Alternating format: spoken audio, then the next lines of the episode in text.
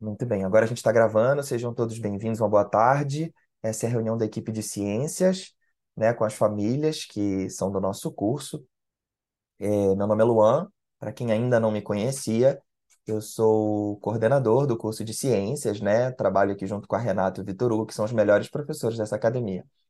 É, Essa reunião, ela existe, gente, ela começa a existir a partir de hoje, nasceu essa reunião com a intenção de solucionar possíveis dúvidas, de a gente se conhecer e aqui num momento breve, né, a gente nem vai poder estender muito essa reunião, vai ser uma reunião breve, a ideia é que ela seja breve, até porque vocês sabem que se for uma reunião muito extensa, ninguém vai assistir essa gravação depois, e a gente precisa que as mães assistam essa gravação.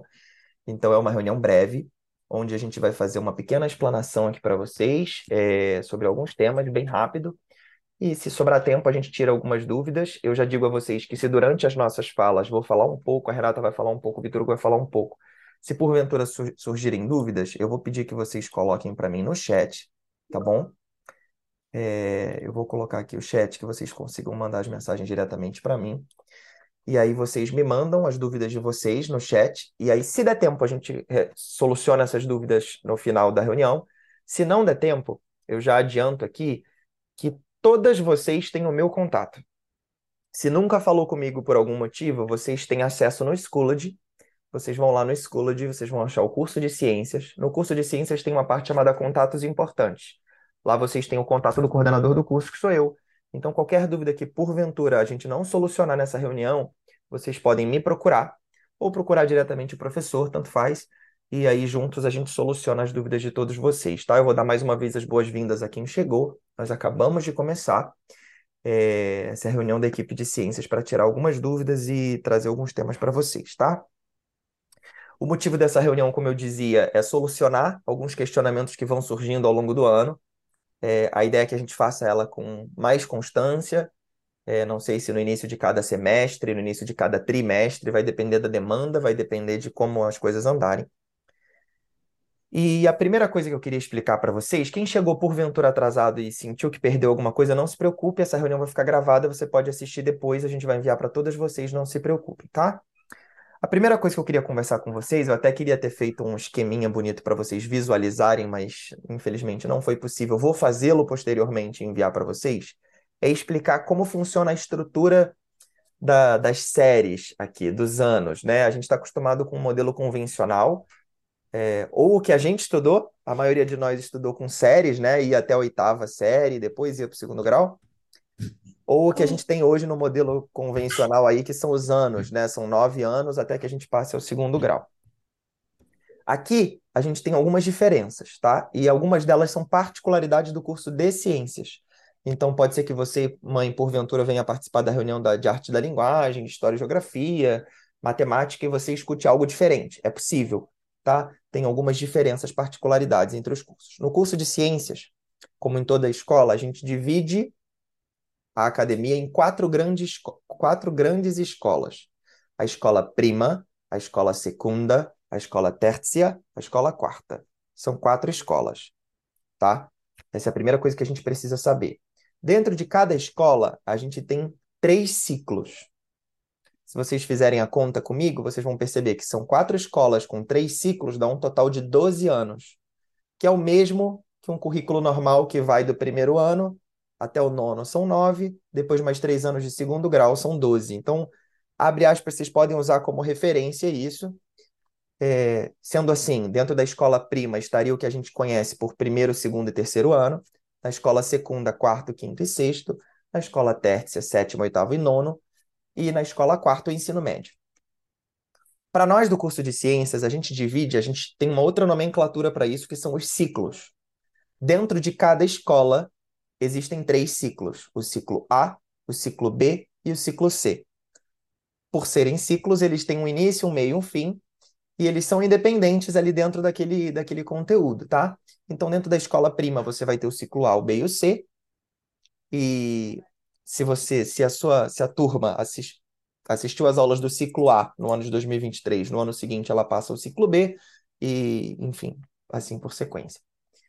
Uma coisa que eu preciso que vocês entendam, e que a gente entendendo como escola, acho que a gente já soluciona algumas das nossas dúvidas, é o seguinte: A escola, a Academia Dulcis Nomos, eu vou chamar de academia, que senão vocês vão confundir com a escola prima, segunda e terça que eu estava falando. A academia está hoje no ciclo B. Isso significa o quê?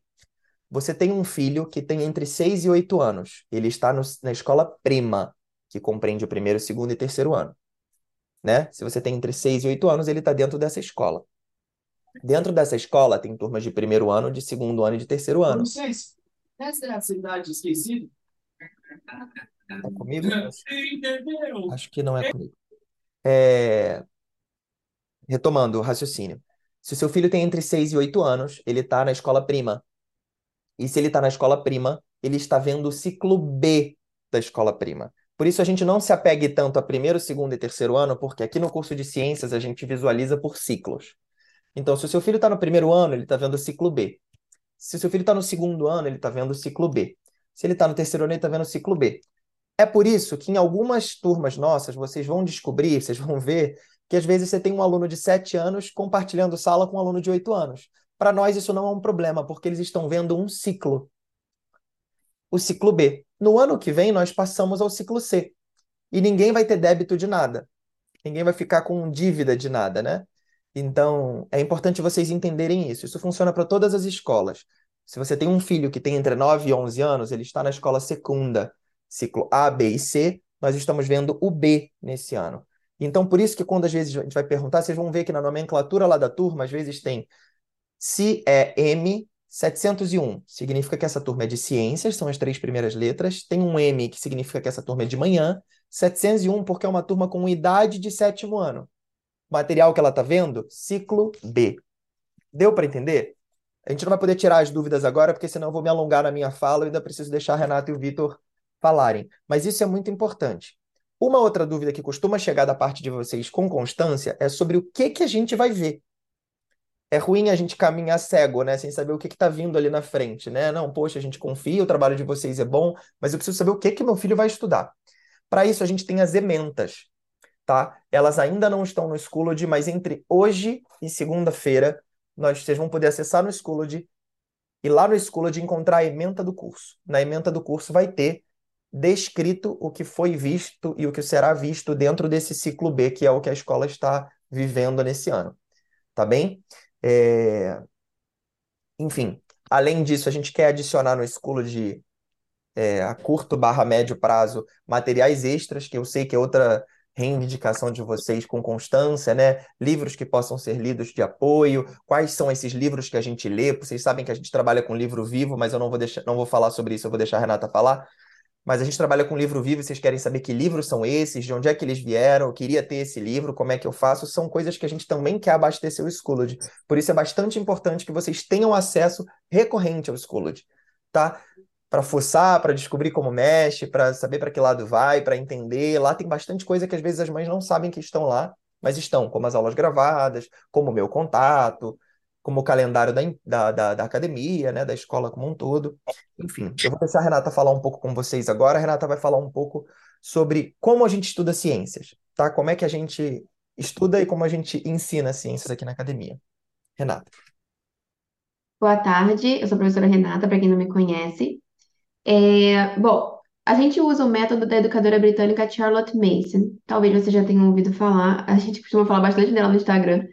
É, e o que que se trata, né, método? Ele é baseado em leitura de livros vivos, em narrações e contato com a natureza. E aí, o que que são esses livros vivos, né? A gente usa nas aulas livros que não são livros é, didáticos, digamos assim, aqueles livros que vêm enumerando fatos sobre as coisas. Então, ah, vamos estudar agora uma borboleta. Quantas asas tem a borboleta? Quantas pernas tem uma borboleta? Quantas antenas tem uma borboleta? Os nossos livros não são assim. É, a gente usa livros vivos, que são livros que com- são livros que ajudam a criança a se relacionar com o que ela está estudando. Normalmente eles são em forma de narração. Então, muitas vezes elas vão estar lendo uma história em que o personagem vivencia certas coisas na natureza e ele vai contando o que ele vê. Então, é uma narração. E a gente sabe que quando a criança lê uma história, ela fica muito mais atenta, ela fica muito mais interessada, é muito melhor do que uma lista de fatos, né? Então a gente usa livros vivos, que são esses livros é, ricos que apresentam ciências para as crianças de uma forma bem é, interativa. Eles conseguem se comunicar com aquilo que eles estão vendo. Além disso, eles fazem muitas narrações nas aulas. Sempre que a gente lê, eles são convidados a narrar. De forma resumida, a narração é eles me contarem, né? Contarem para o professor, contarem para a turma o que eles acabaram de ouvir naquele livro. Então, eles vão, de fato, narrar o que eles acabaram de ver. E esse assunto de narração é muito extenso, mas o fato de narrar, você só pode contar uma coisa que você compreendeu de fato. Se você não compreendeu aquilo, você não é capaz de narrar. Então, quando o aluno vai narrando, a gente percebe o que ele conseguiu assimilar, o que ele conseguiu compreender daquilo que a gente está estudando. E cada um pega um pouquinho diferente e tá tudo bem. É, ele- cada um vai se relacionar com aquele material de uma forma. Então, os livros vivos e a narração caminham juntos, eles sempre narram para gente. É, e o terceiro ponto é o contato com a natureza. O contato com a natureza, nossas aulas são online, né? Então, assim, a gente precisa dar aquela, aquele jeito. Então, o jeito que a gente dá envolve também as famílias, é claro. É, a gente pede que os nossos alunos sempre tenham contato com a natureza, porque a natureza é o que conecta eles com a realidade, certo? É, é na natureza que eles vão encontrar todas as obras da criação e tudo aquilo que eles estudam em ciências. Então, muitas vezes, eles podem aprender muito apenas observando uma coisa que ele tem em casa, ele tem no quintal. Então, a gente convida os alunos a observarem a natureza, estarem atentos. É, o Vitor Hugo vai falar um pouquinho mais sobre isso. Mas, é, se a gente for parar para pensar, quando eles estão observando, eles conseguem aprender sem o professor precisar dizer. Então, nas narrações dos livros vivos, eu leio para eles uma coisa, eles vão prestar atenção, depois eles vão me contar. Só nisso aí, eles mesmos construíram as conexões que eles precisam, compreenderam o material do jeito deles para expor depois. E quando eles observam uma coisa, é, um pé de jabuticaba que tem em casa, ele vai aprender sobre o pé de jabuticaba, sobre os polinizadores que tem ali, sobre o que está acontecendo, tem flor, tem fruto, quando que aparece a flor, o que, que acontece que esse pé, se ele ficar muito tempo no sol, se não regar, ele aprende sozinho. Então, a gente convida os alunos a observarem, porque a gente incentiva que eles possam aprender sem que a gente precise ficar mastigando tudo para eles. Eles conseguem aprender sozinhos. Então, a gente instiga eles a isso. E aí, a forma da gente instigar tem muito a ver com as tarefas e com o caderno da natureza, que é uma coisa que o Vitor Hugo vai falar para a gente também agora. Tá bom? Olá, gente, boa tarde. Para quem não me conhece, sou o professor Victor Hugo. E agora eu vou falar com vocês um pouco sobre a experiência do Caderno da Natureza. Bom, como aqui a gente vivencia essa realidade do Caderno da Natureza? Para que que ele serve? Qual é o objetivo? Vamos tratar um pouco para tirar alguns mistérios que talvez você possa ter. Talvez seu filho já tenha dito, eu preciso fazer um desenho, eu preciso da natureza. Começa por aquilo que a Renata falou. Eles só podem desenhar aquilo que eles viram. Assim como você só pode narrar, como a Renata dizia, aquilo que você dominou, ninguém pode falar sobre algo se você não conheceu, se você não se aprofundou. Da mesma forma, o desenho. Você só pode desenhar aquilo que você conseguiu ali perceber, que você captou. Então, o desenho no caderno da natureza está intimamente relacionado com esse contato com a natureza que a Renata falou. Através das nossas aulas, utilizamos muitas ferramentas, muitos recursos, mas eles não conseguem perceber, por exemplo, qual é o odor que aquela flor tem, qual é a textura daquela folha, através das nossas aulas. Então, é, as nossas aulas precisam ser complementadas, segundo o método da Charlotte mesmo, por essa experiência de contato com a natureza, aonde eles vão experimentando. E a partir dessa experiência, o desenho é uma consequência. O registro é uma consequência daquilo que eles aprenderam. É, então, esse caderno da natureza, ele é um diário. Então, assim como o diário, para quem já teve um, ele é pessoal. Ele vai ter as características próprias. Então, o registro vai ser com certa frequência, assim como no diário, e também da sua maneira, do seu modo. E ali acontece um registro do que se observa da natureza. Então, tem um caminho a ser percorrido. Primeiro, é necessário um contato com a natureza, daí uma percepção Sim. dessa natureza, depois se gera um registro. Então, quando quando ele precisa, né, quando o aluno precisa observar a natureza a ponto de registrar, isso faz com que ele aprenda de uma maneira muito profunda. Assim como ele precisa prestar atenção no texto para poder depois conseguir narrar. Ele não está só ouvindo. Existe uma responsabilidade nele de conseguir perceber e traduzir aquilo que ele entendeu, ainda que com as suas palavras, na medida que ele consiga compreender. O registro é da mesma forma. É, essa experiência de contato com a natureza vai fluindo e depois se transforma em um registro. E esse registro, é, ele é muito interessante, porque ele pode se dar através dos desenhos, mas não apenas através dos desenhos. Nesse registro podem, podem conter palavras. Então, se, a se observando uma flor, quais são as características que foram percebidas dessa flor? Além do desenho, ali também pode ter frases, podem ter palavras. Se talvez o seu filho ele goste mais, por exemplo, do campo da matemática, além das palavras e do desenho, ele pode trazer informações em números. Ele observou uma planta. Quantas folhas tem aquela planta? A folha era bem grande. Será quantos centímetros essa folha tem? Então pode ser é, anexado a esse registro de desenho as palavras também algumas informações, como o tamanho, como o peso. E tudo isso vai fazendo com que uma experiência seja vivida. Porque mais importante do que ele está desenhando é a própria coisa que ele está observando. É a experiência que está sendo vivida, é o que está sendo gerado e construindo através desse contato da natureza. E esse contato ele pode ser em ambientes onde ele está totalmente imerso, como uma floresta, como um parque, uma cachoeira, algum lago, a praia. É muito importante que ele faça também essa experiência totalmente imerso na natureza, mas também em realidades mais simples, como na própria rua, numa praça, no quintal da própria casa, aonde ele tem acesso a um jardim, então, todos esses lugares favorecem essa experiência. E é muito importante que eles possam também estar com o próprio material. Ainda que eles não concluam o desenho ali, no passeio que você fez em família com eles, mas eles, ele começa um esboço. Então, ele pode começar um desenho, ele pode notar algumas informações, as características do animal que ele vive, as características das plantas. Porque quando ele retornar para esse material, ele vai conseguir con continuar desenvolvendo aquilo que eles perceberam. É, eu estou trabalhando com eles nas aulas, todas as escolas já viram, falta apenas a prima ver.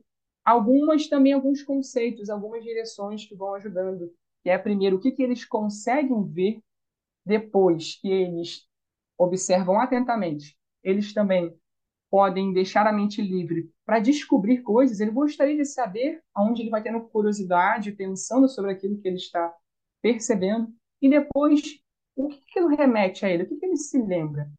Olhando para essa planta ou para esse animal, o que isso me recorda? Como isso é familiar? Aonde eu vejo isso em outra área da minha vida? Então, através dessa rede, ele pode, no final, construir um registro e a conclusão é que ele vai aprender muito mais do que se ele tivesse visto algo ou se ele tivesse escutado algo. Mas essa, essa construção do conhecimento vai sendo trilhada pelo próprio aluno, que é essa proposta da Charlotte Mason. Perfeito, Vitor. Pessoal, então, é, fazendo um resumo para quem chegou depois, é, essa, essa reunião está gravada e vocês vão ter acesso depois para poder rever algo que vocês estão perdido. Então, assim, dois grandes pilares aqui, né? Como a Renata dizia, a gente quer ensinar os nossos alunos, despertar nos nossos alunos uma capacidade de aprendizado que vai para além de uma simples memorização. Nós crescemos acostumados a memorizar coisas, né? Por isso que, por exemplo, vocês vão ver em relação aos nossos exames. A nossa postura em relação aos nossos exames é que os nossos alunos não devem fazer nenhum tipo de revisão antes de fazer um exame. Porque a nossa ideia não é saber o quanto a memória dele armazenou, não é simplesmente um trabalho de armazenamento, é um trabalho de compreensão, é um trabalho de quanto ele entendeu daquilo ali. Não só para avaliá-lo, mas para celebrar o que a gente sabe que foi entregue e que o aluno pode absorver. E, e como a Renata disse, é, vai para além de você memorizar, não, quantas pernas tem uma, né? A gente cresce sabendo quantas patas tem uma aranha e quantas, né? E qual é a cor da asa da borboleta e qual. Para além disso, despertar em nós, em nós e nas crianças, é, essa vontade de querer saber mais, de querer por si só descobrir, não, peraí, se eu, se eu, se eu e se eu botar essa planta aqui, se eu plantar aqui, se eu mexer aqui, se eu tirar isso, se eu fizer isso, quais são as consequências para que essa experiência se torne cada vez mais empírica. A partir do que o Vitor Hugo dizia, a gente entendeu bastante relevante, porque a gente percebe que o caderno da natureza é algo que ainda ficava um pouco nublado para as mães, né? Eu recebi uma mensagem, já recebi várias como essa, mas essa semana eu recebi a mensagem de uma mãe que dizia: Luan, sim, e aí? Tem que fazer o caderno da natureza, mas o que, que tem que fazer? Eu não sou professora, ela me dizia, desesperada. E aí, aí, eu, aí eu falei: mãe, a gente vai fazer uma reunião na sexta, eu vou te mandar o vídeo, ela não está aqui, mas eu vou mandar o vídeo para você e você vai ver, você vai entender melhor. Porque às vezes é, é, é natural que a gente vá se preocupar. Esses dias eu fui fazer o caderno da natureza com uma criança, e aí ele trouxe para mim o desenho. Quando eu olhei, aí eu falei assim: o que que é isso mesmo, hein? porque o desenho estava irreconhecível. A gente fica extremamente preocupado com isso, né? Poxa vida, mas o meu filho não desenha bem, para que que vai gastar tempo fazer um desenho horrível? Né? Ele tentou relatar uma coisa. Mas a gente precisa entender qual é a finalidade. Por um lado, a gente precisa avaliar se o desenho não está bem feito só porque tem criança que é assim, né, gente? Ah, tem que desenhar? Peraí, tá pronto. Tem criança que é só por isso. Se é só por isso, é beleza. A gente tem uma, uma coisa para trabalhar ali de disciplina, de, de o porquê tá fazendo aquilo ali, enfim, e, enfim, beleza. E tem como trabalhar isso. Agora, tem criança que às vezes tem uma, sei lá, uma inabilidade, ainda não chegou no momento de desenvolver. Eu vou contar para vocês, eu tenho 27 anos. Eu comecei a desenhar bem ano passado. Então, o tempo chega para todos nós. Então, eu com 26 comecei a desenhar, por que não? A gente dá um tempo para a criança desenvolver no tempo dela, né? Então, a gente avalia a qualidade do desenho, até porque a gente acredita muito nessa perseguição da verdade, da bondade e da beleza. Não é para fazer o desenho a qualquer modo, é para fazer o desenho bem feito. Mas mais importante do que o desenho, como o Vitor Hugo dizia, é a observação. Se a criança gastou um tempo ali, se ela observou, se aquilo ali despertou nela uma curiosidade, despertou questionamento, despertou um aprendizado. Se o desenho não saiu nota 10, eu acho que o objetivo foi alcançado, porque a ideia era a observação. E como o Vitor Hugo dizia, vai para além de um simples desenho. Né? Uma observação que pode trazer medida, peso, altura, cor, temperatura, é, enfim, e além da experiência, né, gente? Quantos dos nossos têm, das nossas crianças, ainda gastam tanto tempo a quatro paredes quando elas poderiam estar. É como está aqui, ó, tá nessa plaquinha aqui, ó, que a Renata tem uma atrás dela também. Nunca esteja inside quando você pode estar fazendo outside. Vou traduzir assim para vocês. É, serve para as crianças e para nós também, né? A gente gasta muito tempo entre as quatro paredes, muito tempo diante da tela, e a gente quer proporcionar às nossas crianças, já que a gente não tem como pegá-los na mãozinha e levar elas para um jardim, a gente precisa contar muito com a ajuda de vocês. E para isso a gente ilumina também para vocês entenderem, né? Senão fica aquele desespero. Tá bom, tá aqui no jardim, professor, tá aqui no jardim, o que que eu faço agora? É para deixar descalço ou com sapato, né? Às vezes surgem uns questionamentos desse tipo. É... E o importante é que a criança tenha esse contato e desperte nela essa curiosidade. Tá bom? É, tem outros muitos assuntos, tá? Só para vocês saberem que a gente não tinha pretensão de, com essa reunião, esgotar tudo, né? Porque, como eu disse a vocês, senão a reunião fica muito extensa e aí ninguém vai, vai, vai assistir e aí se perde, aí vira um material precioso perdido. Tem outros assuntos que a gente ainda quer esgotar, mas hoje, se a gente sair daqui tendo uma nova mentalidade da, da, do caderno da natureza e ajudando os professores a aplicá-lo, muito bom. Além disso, entender como a gente estuda ciências porque é natural que a mãe vai olhar lá e fale assim: meu Deus do céu, mas isso aqui é tão diferente do que eu estudei, isso aqui funciona, né? Dá aquela crise, assim, né? Uma crise existencial. Porque eu cheguei até aqui vendo um, vendo um livro que me mostrava a quantidade de pata da aranha. Meu filho não está vendo a quantidade de pata da aranha. O que, que eu faço? Compro a aranha e dá para ele. Ele vai, ele vai ver quantas patas ela tem.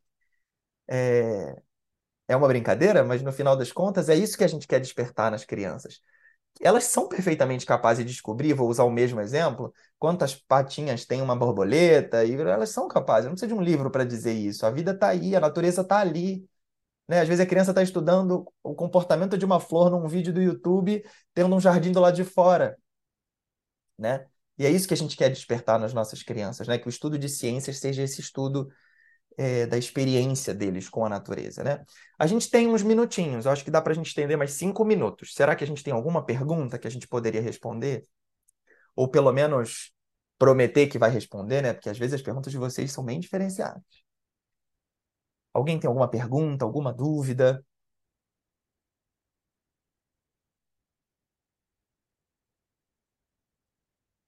Bom, é... Fiquem à vontade, tá, gente? Se tiver também quiser mandar, não quiser se identificar, pode mandar no chat, manda diretamente para mim. Como eu disse para vocês, vocês têm o meu contato. Para quem não estava no início e quer saber onde tem o meu contato, basta acessar o Schoology.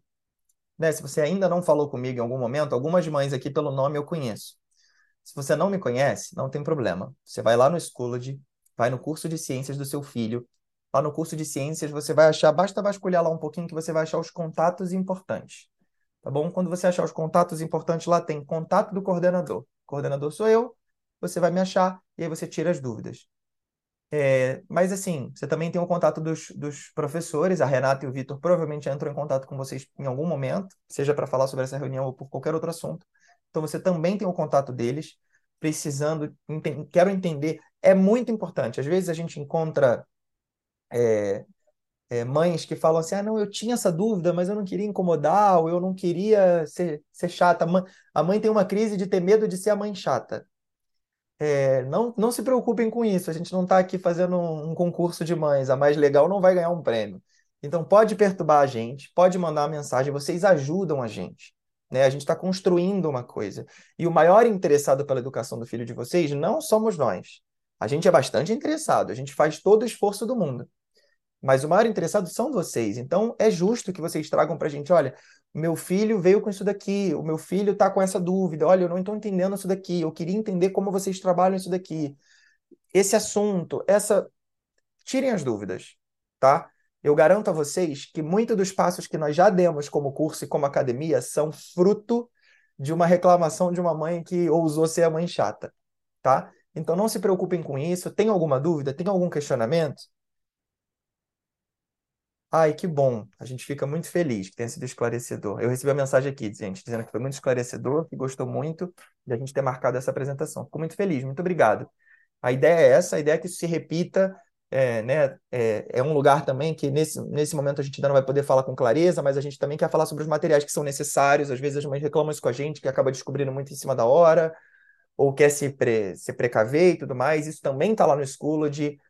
Por isso eu digo a vocês, Arrumou 10 minutinhos? Entra lá no Schoology, dá uma fuçada, que vocês vão achar muita coisa que vocês nem sabiam que estavam lá. Tá?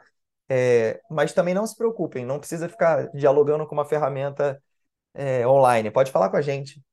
É, pode mandar pergunta para o professor, pode mandar uma mensagem, pode tirar as dúvidas. Olha, eu queria entender isso, eu queria saber esse material. Olha, por que isso? Porque não se preocupem com isso. Nós estamos aqui para tirar as dúvidas de vocês e porventura aprender também, tá, gente? A gente também está aqui com, com essa intenção, né? Já aconteceu, como eu disse para vocês, esse curso aqui é formado pelas nossas mãos, né? Pelos estudos da Bárbara, os estudos de Charlotte Mason e por aí vai, mas também pela experiência de vocês, né?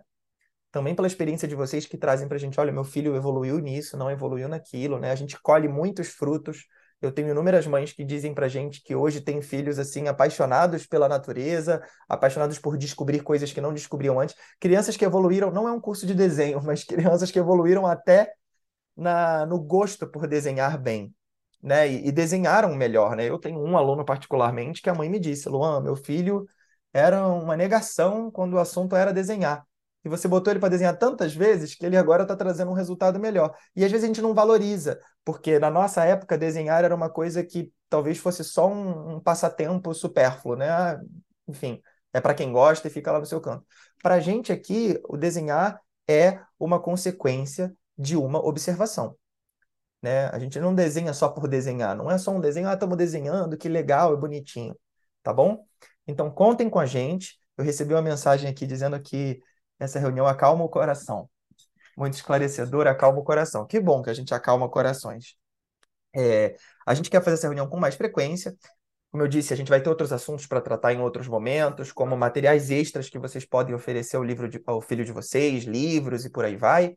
É, a gente quer tornar as nossas, as nossas aulas cada vez mais experimentais e não só teóricas, né? Já que a nossa aula nem é tão teórica, já que a gente está narrando o tempo todo, nem é tão teoria assim mas a gente quer botar a mão na massa e para isso a gente precisa contar com os pais, por isso a gente quer mandar com antecedência os materiais necessários. E eu acho que é isso. Por hoje é suficiente. Eu agradeço muito a participação de todas vocês, todos vocês. É, para quem está assistindo também, muito obrigado pela atenção. Renata, Vitor, muito obrigado pela participação de vocês. Vocês são professores magníficos. Tá bom? Muito obrigado, pessoal. Deus os abençoe. Um bom fim de semana. Tá bom? A gente se vê nas aulas de ciências. Tchau, tchau.